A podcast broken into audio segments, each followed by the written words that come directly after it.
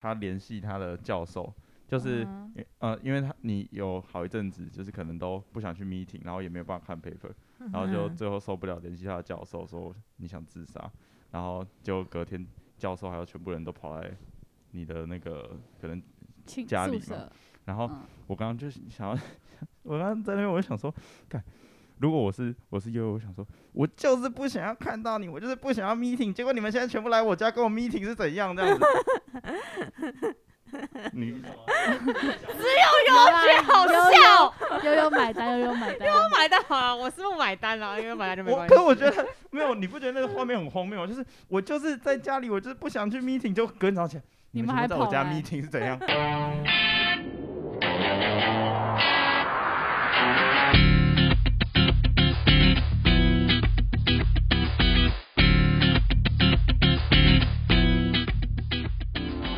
好奇是是忧郁症的人都是在发病的时候是真的需要希望有人在旁边，还是真的是需要一个人静静的？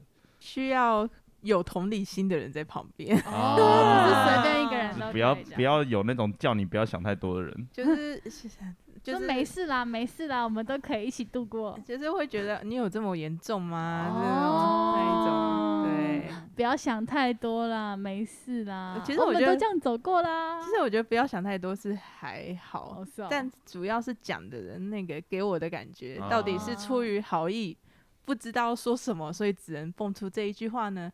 还是真的是哦，哦，你只是庸人自扰，哎、嗯嗯，真的，嗯、你真的蛮闲的、嗯、这样。真的很多长辈会觉得说 啊，你们就是烂草莓。吴宗宪不是之前有说什么忧郁症的人不知足，对，就是不然后我真的很想要揍揍到这个荧幕，你知道吗？就是对啊，就是变成就是一种人格上的歧视吧。对，嗯，嗯，但是你知道他他们不了解啊，所以就放过他们，是这样。嗯，对，所以其实他们可能同样讲一句话，就不同人讲同样一句话，但是他的。背后抱的态度，其实你都就是可以很清楚的感，可以感可以感受得到啊，因为人都是非常敏感的。嗯，对对对对。因为我们前面那一 part 在讲的比较像是呃，我们在这个年代遇到的这些人可能会有什么样的状况啊，或是遇到什么样的困扰，然后再讲到可能诶、欸，这东西跟原生家庭有什么关系？那刚刚好像小虫想要知道的是。就是原生家庭跟忧郁症是怎么连在一起的？这样子、嗯、哦，嗯，我的原生家庭跟忧郁症其实蛮有关联的，密不可分吗？密不可分，而且甚至它是一种潜意识的作用，嗯、是智商师跟我分析的，他说。嗯因为我一直想要讨好爸妈嘛，嗯、然后当爸妈的爸妈，嗯，就是小孩跟父母的角色已经翻转了，嗯、我要照顾他们的情绪跟感受，嗯，然后他们照顾我可能就只有物质，嗯，这样子，所以呃，当他们要求我太多，多到我无法供给，然后甚至我没有任何回馈的时候，我的身体觉得这不值得，他就干脆让我什么事都不要做。所以就让我得忧郁症，忧郁症就是让我 shut down，就像一个机器过热 shut down，什么事都不能做。好，爸妈开始要求，哎、欸，你要去那个台积电工作啊，你要赶快毕业啊。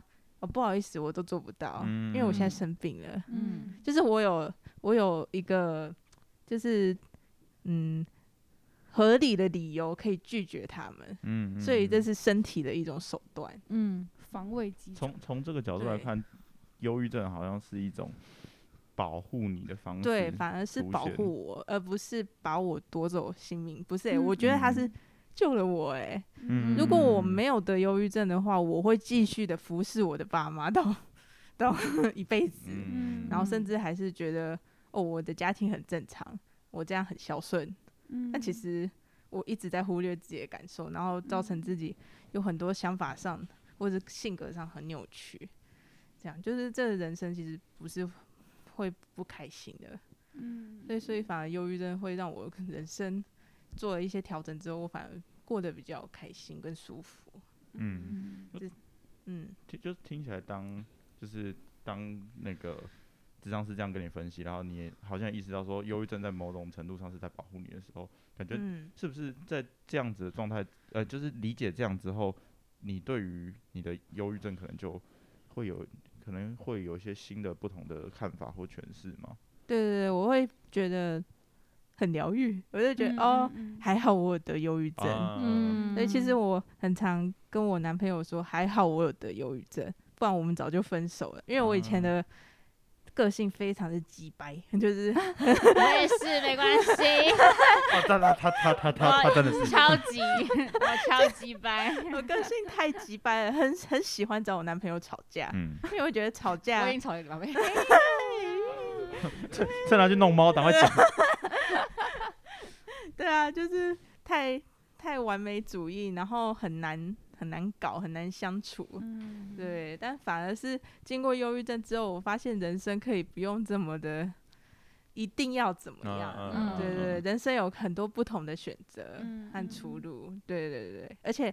我觉得真的要活出自己原本真实的样貌，才会快乐。它是一种反抗的手段。我真的想要补充一本书籍，不知道大家 有没有办法让我补 充？哦、就是有一本有一本书是一本社会学的书，它叫《倦怠社会》。啊，其实它讲有一个东西是我觉得很重要的东西是，其实现代很多人有忧郁症。那那为什么会有忧郁症？如果我们说忧郁症是一种精神观念，它是一种作为反抗的手段哈，它在反抗的是不断。压榨我们的这个社会，不断要我们积极向上或努力的这个社会，嗯，对，它其实是一种反抗手段，哦、所以我觉得这个观点蛮好的。如果大家有兴趣的话，可以看一小本而已，那有点有点难读，那不一定好读，但就是大概看一下这样子，就是我觉得蛮有趣。然后还有提到一个我觉得更有趣的东西，他说我们现代人都需要练习极度无聊，就是我真的要超级无聊，就是什么事都不要做，躺在那边。去体验那个极度，因为我们现在人嘛忍受无聊，真的。无聊的，无聊的时候就要划手机，就你也不能不做事，就一定要划手机，然后划手机又觉得很无聊，然后你又去找事做，而且你划手机可能还会砸到脸上，超痛，超痛，哎，真的超痛的。是，我觉得悠悠的角色也很适合回答这个问题。嗯，很多人就可能是离知道忧忧郁症是多多么严重，或知道忧郁症是。多么真实的人，他反而在面对像是这种就是忧郁症或者等等精神疾病的人的时候，他反而会变得特别小心。嗯，然后呃，那忧郁症的人感是否能感觉到这种小心，以及对于这种特别小心的这种人或这种面对面对自己的态度，你有没有有没有什么想要说的？哦，嗯，对于。是不是我呃知道我忧郁症的人，然后那些人会对我很小心？没错，每个人都对我很小心。嗯、你是很小心，是指很关心你，还是很怕说错话？很怕怕说错话戳到你。哦、我的每个朋友几乎都对我很小心，嗯、就是尤其是我在求救的时候，嗯、我我有一组求救电话二十五通，啊，还好我人和朋友够多，对，二十五通，然后然后我会轮流打，就是。今天打 A，明天打 B，明天打 C，然后我讲的话可能都是非常负面的，嗯，然后之后过几次或一阵子，你就会可以感受到他们其实不想接你的电话，嗯嗯，对，因为是负面的，对，可能他自己的生活都没有办法 handle 了，对，然后你还打给他告诉我说，哦，你想自杀，嗯，然后他会觉得，我。哦，我自己都搞不定了，我还要来搞你？对对对对，所以所以我我我自己来说啦，因为我是一个同理心算强的人，嗯、所以遇到朋友变成这样子，然后对我很小心的讲话或行为举止，嗯、我会觉得，嗯，我能理解，嗯。嗯，因为我反而会有点感谢他很小心，因为至少他知道我的病是。嗯，就是某一个程度上是真的很严重，所以他才是很善意的想要、嗯、想要避开一些可能会让我拉下去的一些状态的话，嗯嗯嗯。对，所以我并不会觉得说呃凸显自己是一个怪人，对，嗯、但是有些人真的会对这种行为蛮不爽的，嗯，对我我自己是不会，因为我会觉得哦，我能能我能够理解，对。就是因为那个感觉就有点像你，你把我把把我当病人的感觉，啊、所以就有些人会不太舒服。嗯，对对对对对对。但我其实我个人是觉得可以理解，所以不会不会说你怎么这样子 这样子对我这样，嗯、好像我真的是个怪胎那样。但但不可否认，很多人都会不爽，就是会觉得。对啊，自己就是怪胎，就是反而会提醒了自己，对我就是怪胎，啊、你的行为提醒了我就是怪胎，嗯、那我是不是不要跟你有交集？因为我对你来说就是负担。嗯嗯嗯。对，就是在状况不好的时候，或许真的会这样想。嗯。对，但我在状况好，或者是我 神志清楚的时候，我会觉得，哦，那我知道这个人的状态是他可能压力有点大了，那我就不要再去烦他。对对，等我下次状况好的时候，我再回来跟他社交。这样子，嗯、那刚好就是接到我下一个主题，下一个主题就是专业帮助这件事，或是你收到什么帮助？因为尤其在频道里面有分享蛮多，他觉得就是身边人可以怎么帮助，就是忧郁症患者嘛。对，那我想要就是想要跟大家，请大家分享一下，可能就是自己会怎么做，或是希望别人怎么做这样子。就是当我状况不好的时候，其实只要做一件事，非常简单。就是陪伴，嗯，哎、欸，这件事连小狗都会的，我相信人也可以做到。因为反而在我病发很严重的时候，我不是去找人呢、欸，嗯，因为我知道每个人的生活压力都很大，我反而会去找我们学校的狗狗，嗯，我们学校狗狗就是我是中央大学的嘛，中央大学的狗狗，然后还有很多，就是他们很有灵性，尤其是在我不好或发作的时候，它们都闻得出来，嗯、所以他们会送我回家。欸、我我我有这种类似的经验，哦、就是跟狗对对对对，就是狗狗其实都是闻得出来你的状态，嗯，然后就会知道你现在非常不舒服，很危险，他们就会护送你回家。不只是我，他也护送过很多同学，就是心里心里非常的低落，不一定要忧郁症，可能他非常低落，很很沮丧，然后那只狗狗就会陪他回家，嗯嗯，然后再自己走回去。狗狗有一点就是，他们非常有同理心，就知道我状况不好，他们就是会翻肚肚，然后会跟我握手，就告诉告诉我说我在这里，你不要怕，嗯、对我在这里，然后我就会帮他们拍照什么的，嗯，就是然后他们每次看到我都会很开心，嗯、就是觉得哦，我活着还是。会有生物会觉得很开心，所以那时候其实我最低潮的时候，我其实不是找人，我都是找狗狗。嗯嗯，对，因为我其实最需要的就是陪伴。跟狗狗有那种那样子心灵接触的经验，我是非常能理解。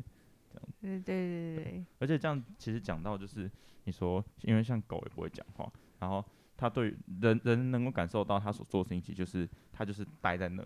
就我觉得那那好像就是一种呃零零在的概念，我不知道你有没有听过，就是嗯、呃，它就是存在，嗯，然后它也没有，它也不没有办法或也不会做特别多的事情，可是它带给人的效果其实好像又比你可以去做什么，好像来的高很多。对，好像养狗。啊，狗派狗派，你这个养猫的，我也会 养。养猫是 我妈养的，不是我养的。我对猫咪过敏。好，好可怜，好具体哦，对猫咪过敏。小时候，小时候很想养猫，可是长大不知道是人越来越孤单还是怎样。对啊，你在你在社会上已经被击败了，回回家还被猫击败，何苦呢？真的，我都不知道猫在想什么。你不需要你打开门就有一只狗过来，啊，这样好可爱。多棒！然后猫不知道在。真的，但但 Asma 有就是超能力可以跟猫咪对话了。哦，是吗？原来我这超能力，提提供给啊！你是猫的灵媒，你有这个超能力。我觉得我是一个很挑人的人，不是所有人陪伴我都会觉得好的。我也是，就是可能。我觉得有些人的陪伴反而会让我觉得很负担，或是我觉得我还要开启我的社交模式，对对对，来回应他的陪伴，那我就觉得大可不必。嗯，但我觉得我自己在心情不好的时候，就是或是很很低的时候，最最能让我平复的应该是音乐，嗯，而且要自己自己弹，就听可能还好，而且听有时候会。越来越低，但因为我之前就有实验过，就是我心情不好，然后我有每周回家，跟心情不好，就是没有每周回家的时候，我可以弹到琴，或是我如果很赶，然后在家里匆匆的，然后没办法弹到琴的时候，我会觉得我有回家的时候弹到琴的那一周会比较稳定一点。平常住宿舍可能比较没有那个独处的机会，但是回到家独处，然后碰到琴的时候。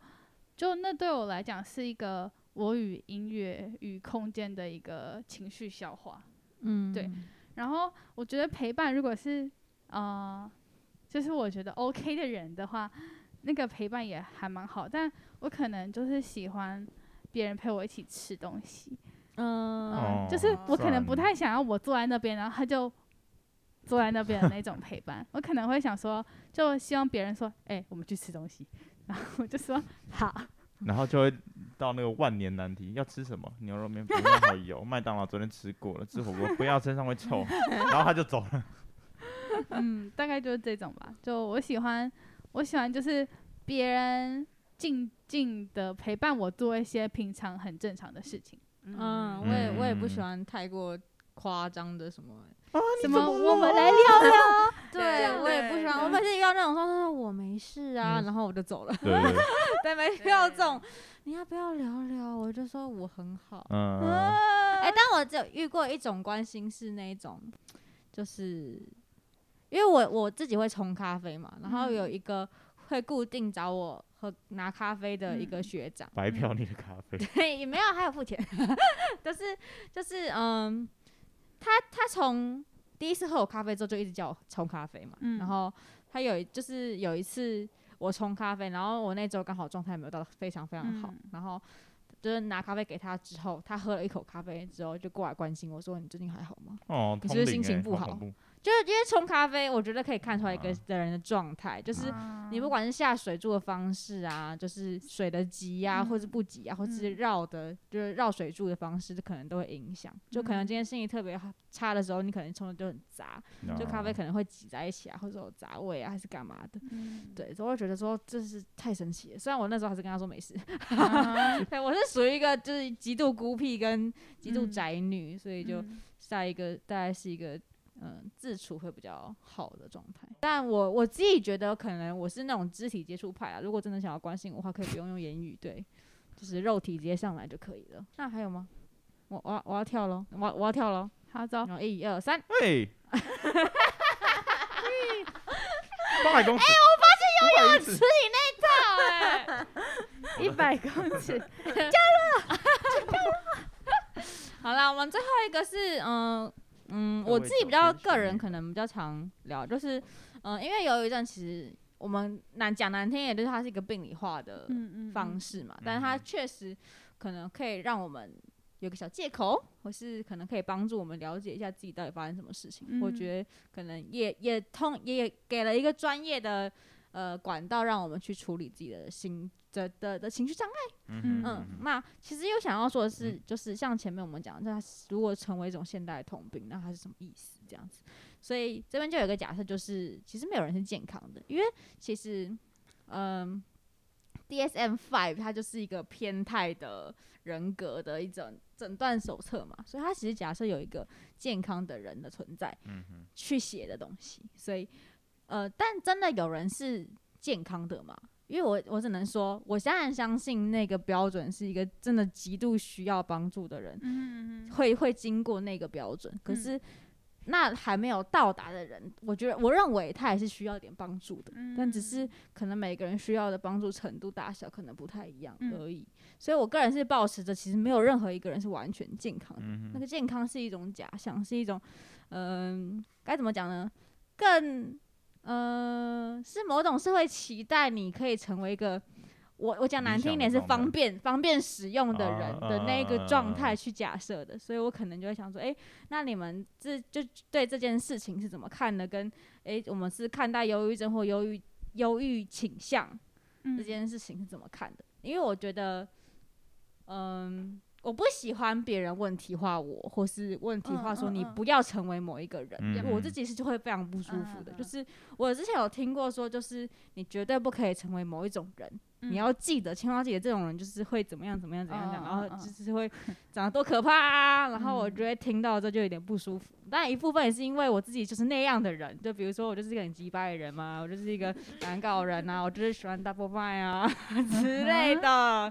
所以我觉得听到之后心情就很差，说绝对不要成为这种人。我觉得这种人怎样？我觉得超级不爽啊！就像哦，就是绝对不要就是做这些事可能会有忧郁症啊，绝对不可以做这种事情，就觉得你就很不爽。就那如果是忧郁症的话，那怎么办？你就会觉得说，哦，我被歧视了的感觉吗？我也不确定，对，就是这是我是我个人的经验啊，嗯、就是想要问各位对这件事的看法是什么？我觉得现在讲话都一直提到什么社会建构不建构，可是确实是，如果说一个一个理想理想健康的人是，就是像刚刚一杰所说的，他是被可能框定出来是一个可能方便使用的人的话，那确实健康这个概念就是被某种额外的可能社会或是某种某种东西去建构出来的，然后然后那个可能什么精神病人就是在这样子的。框架之下，不在这框架之下，或是不不不在那多数的的呃人里面的那一些状态，就会被定义成是不健康的。可是，就是讲讲回没有人是健康这件事情，就是呃，如果他真的有一个很具体的标准是哦，一个完美健康人是怎样怎样怎样，好像有又没有人可以完完全全满足那所有的条件。那可是我我我其实刚刚在听的时候，我想我我的想法是。你在讲说，呃，有没有人是健康或不健康的时候，这是不是本身也是另外一种框定？就是你只要把只要有健康的概念在这里面，这这就是一个框定了。这个问题是什么？就是有没有框定这件事情？对，就是我的意思是在在讨论有没有人是健康的的这件事情的时候，嗯，他本身好像也在，呃，做某某一种的标签化。嗯，我好像有点理解你的意思，嗯、但又好像不太理解。对对对，我我我也是，好像有点理解我的意思，但好像也也没有很清楚。呃，如果是因为我刚刚听健不健康，我会觉得，呃，我我懂你刚刚说的那种就是框定感，但我可能会比较想要用说，可能没有一个人是不忧的，不忧郁的忧。嗯嗯嗯，就是。我因为我觉得用健康来定义有点太，因为每个人对健康的定义，或者我觉得是这样的，因为忧郁症的话，你是一种疾病的话，嗯、那就会有一个正常健康的跟有病的的分的区别。嗯嗯，对，这样我就是会不喜欢这种区别。对对对，但我意思只是说，因为我觉得肯定有人觉得自己是健康的。哦，嗯，所以我觉得如果是说，呃，这个世界上不可能，我我们觉得。不会有人是完全不忧的，嗯，不忧郁，对，嗯，那我觉得可能对我来讲，那个定义会比较好，比如说，有可能是不，没有一个人是完全健康的，因为有可能他就觉得我很健康，嗯。嗯，那如果是以这样子的前提的下，前提之下，我会觉得我同意，就是没有一个人是完全不忧郁的，只是那个。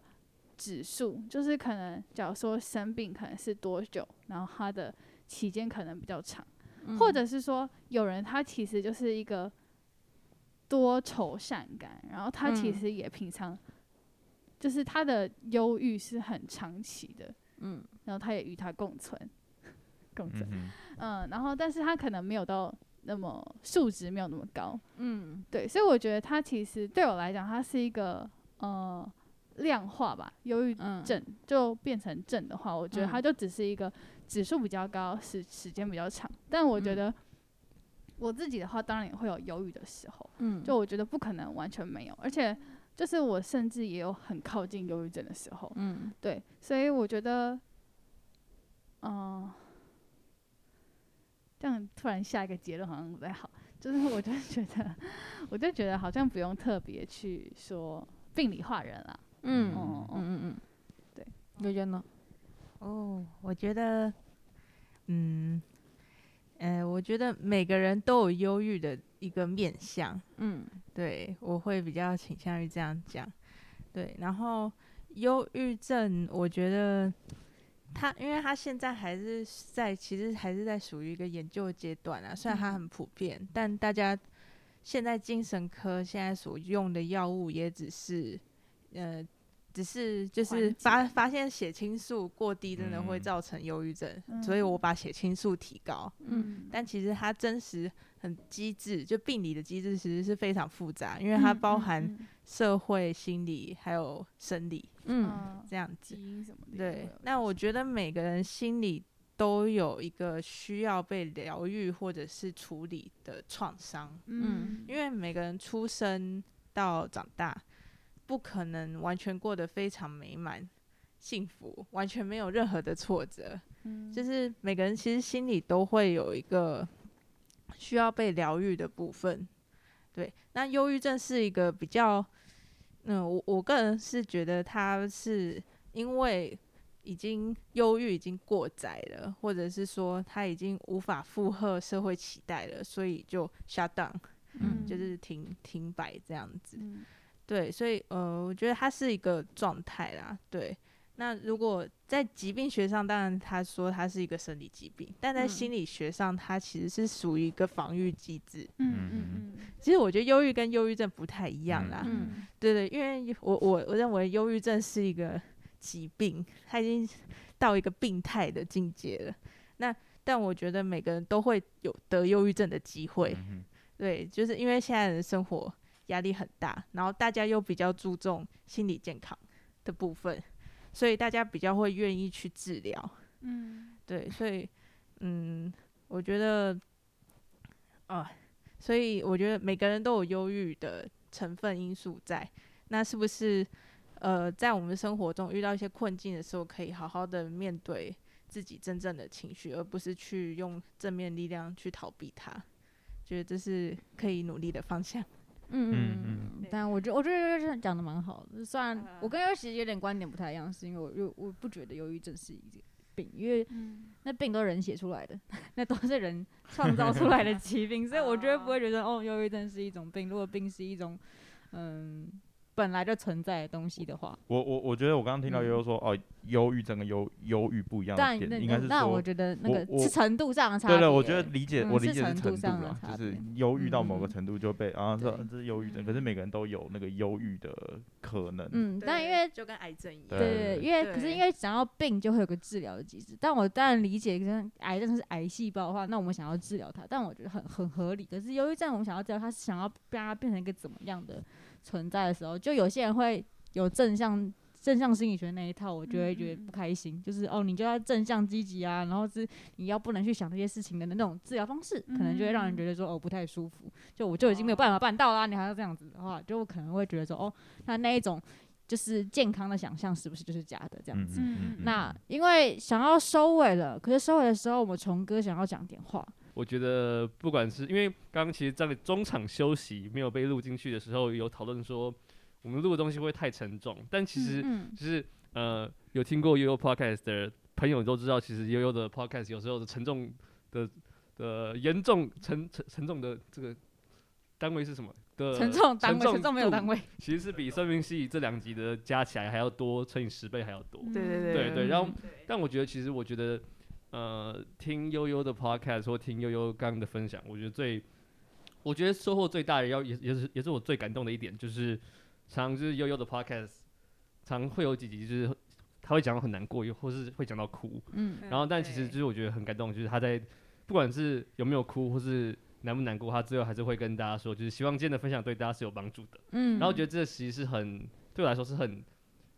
很难办到的一件事情，就是你把自己的创伤揭露给大家之后，说：“嘿，就是不是只有你有这样子，其实呃我们也有这样。那请就是大家都能感同身受。那希望就是我今天不是只有你，就是你不是孤单的。然后我觉得这件事情是一件陪伴，对，就我觉得就是刚有说，就悠悠刚有说的陪伴的感觉，所以我觉得就是还蛮感动的，对，对，谢谢。其实我常常被音乐这样陪伴着。然后我有一个很喜欢的歌手，就是 SHINee 主唱的钟鉉。嗯，他第一集就有讲，对，然后对，然后嗯，我觉得他的自杀身亡让我觉得非常难过，因为他救了我好多次哦，嗯、可是我却没办法救到他，嗯、所以我就把这个遗憾转为就是做 Podcast 的动力。哦、就每次我在不想录的时候，人都会懒惰嘛，就不想录的时候，就会看一下他的。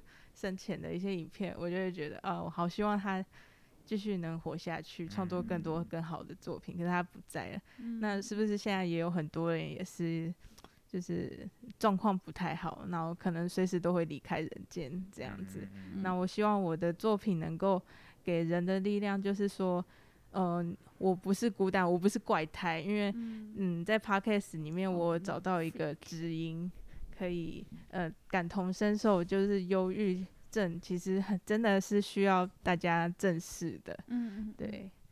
哦，就是我刚刚听悠悠讲，过突然想到一段，就是悠悠在 podcast 没有讲到，他们常会用很呃就是羞辱的方式来跟你讲话，然后比如说呃说是废人什么之类的。但我记得悠悠有说过一次，忧郁症的人那么多，然后很多人都走了，他已经得那么久，他还在这里，嗯、就这就是这件事情他已经很努力，他一定不是废人。然后我就觉得听到这这这段之后就很感动，哦，这样子，嗯，觉得，我觉得我今天听到最感动悠悠说的。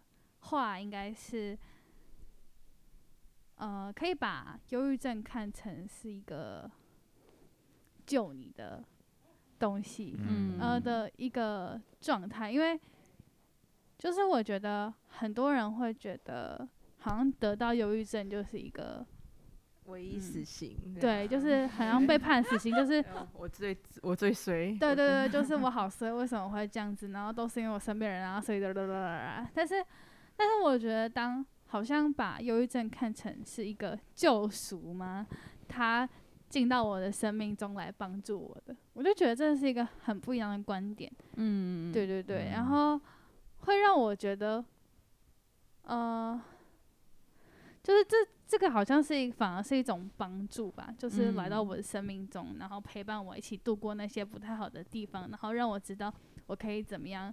在我的未来生命当中过更好的一个的一个导师的角色吗？生命导师，嗯、只是他跟别人不太一样，他不一定是一个人家觉得那么好的东西。嗯，对。刚刚又有讲到你很喜欢 Shiny 的那个中学嘛，然后，嗯、然后因为你说他救过救过你很多次，在音乐上救过你很多次，然后但最后他也是自杀。然后因为我这边有看到，就是你在。就是去年的四四月，就是他的名单的时候，然后就是等于是把这个当做可能一个契机，然后开始录你的 podcast。对，对，对，对，然后就 就我我我我听到你看还有看到这样的脉络的时候，我就我就想到其实，呃，就是他救了你，然后但是虽然说他现在离开，但是你因着这样子的原因，因着这样的人给你的影响而开始又去影响某些人的时候，他感觉某种意义上他其实是。他的他的可能灵魂或精神还活着，对对对，延续对，然后然后就感觉他其实还活着，而可是，呃，其实你现在也不，我觉得也不是，就是可能为为了谁而活，我感觉你现在所做的每件事情其实都都为了你自己，然后你现在就是可能也不是呃因为谁怎么样而活下，你就是因为你自己，然后呃面对你自己，所以你现在活下来这样子。哦，我我会有一个这样的感受。对，那我就。说我自己的哦，因为就像我一开始讲，就前面那里讲，就是这个东西压箱宝压很久了，所以就是没有办法拿出来讲。嗯、我觉得最最让我就是感动，或是最佩服，又有一点也是这件事情，就是这东西就是你把你的最私密的那个伤口拿出来给大家看，说、嗯、你看我有这个伤口，所以如果你有伤口的话，你也不要觉得很羞愧的那个感觉。嗯、但但可能就就于我而言。这样的揭露我是办不到的，嗯，对对，所以我才会觉得说，就是很很感动，是有人愿意这么做，嗯、然后也可以让，就是有这种类似情况的人可以知道，哦，这样这这些事情其实没有，没有那么让人有罪恶感吗？对，或是我是个怪怪胎，这样我最衰这样，对，然后也就是可能每次都会希望，哎，可能可以帮助到人。我觉得这这件事情跟我们频道有一点相似，是我们也希望我们能帮助到人，但是可能我们做的方式就不是鸡汤派的这样子。我们是让你开心，呃不是 呃，也也不一定会都是开心啊。但是就是因为 因为一开始我初衷也是就想要就是可能我们学习到的这些东西可以帮助到。任何人身上，嗯、但可能与我的勇气没有到这种程度，可以自我揭露这样。可是我觉得我们我们自己在做频道，我觉得其实，我觉得因为我们我们也没有说什么什么高谈阔论或者什么鸡汤什么什么的。嗯、我觉得我们自己之前在做一些议题的时候，也是一种陪伴，就像可能亲子的议题啊、嗯、那些。亲子的议题我们有做。对对对。然后我觉得那个也是。陪伴，就是跟那个角色，嗯、只是我们可能没办法在某些层呃某些方面陪伴到我们的听众，所以我们请悠悠来。然后，但是我们可以做的就是这样子。然后，就是也欢迎大家去听我们的亲子那一那两集，就是跟刚刚对，跟刚刚无心工伤，对对对，就跟就跟刚刚悠悠讲说，就是他在家里做了。替代父母一样，嗯、对，我们也有在讲，我们有讨论讨论，我那集有听，就欢迎大家，对对对，对，那很感谢悠悠今天来跟我们一起陪伴大家，没错，没有，我也很感谢你们受邀我，邀请我，因为这种主题不是人人都敢讲的，对。啊，对对，开始互相感谢，夸夸大会。顺便交个朋友嘛，对啊，我一直很想要找人 fit，但就是我可以可以对，OK 的 OK 的，器材要借你。下面一位。Fit，好了，也会也谢谢今天小虫过来，就是参加我们这种粉丝在空中陪伴我，也谢谢，就是顺便心灵子让我就是你知道圆梦，对，你要感谢我。那个小迷妹的感觉，就是。什么粉丝见面会，粉丝见面会，没错，对对，好，待会跟你收钱。没有啦，我要先走了，这样。好啦，谢谢大家，那这集就这样喽，拜拜。拜拜。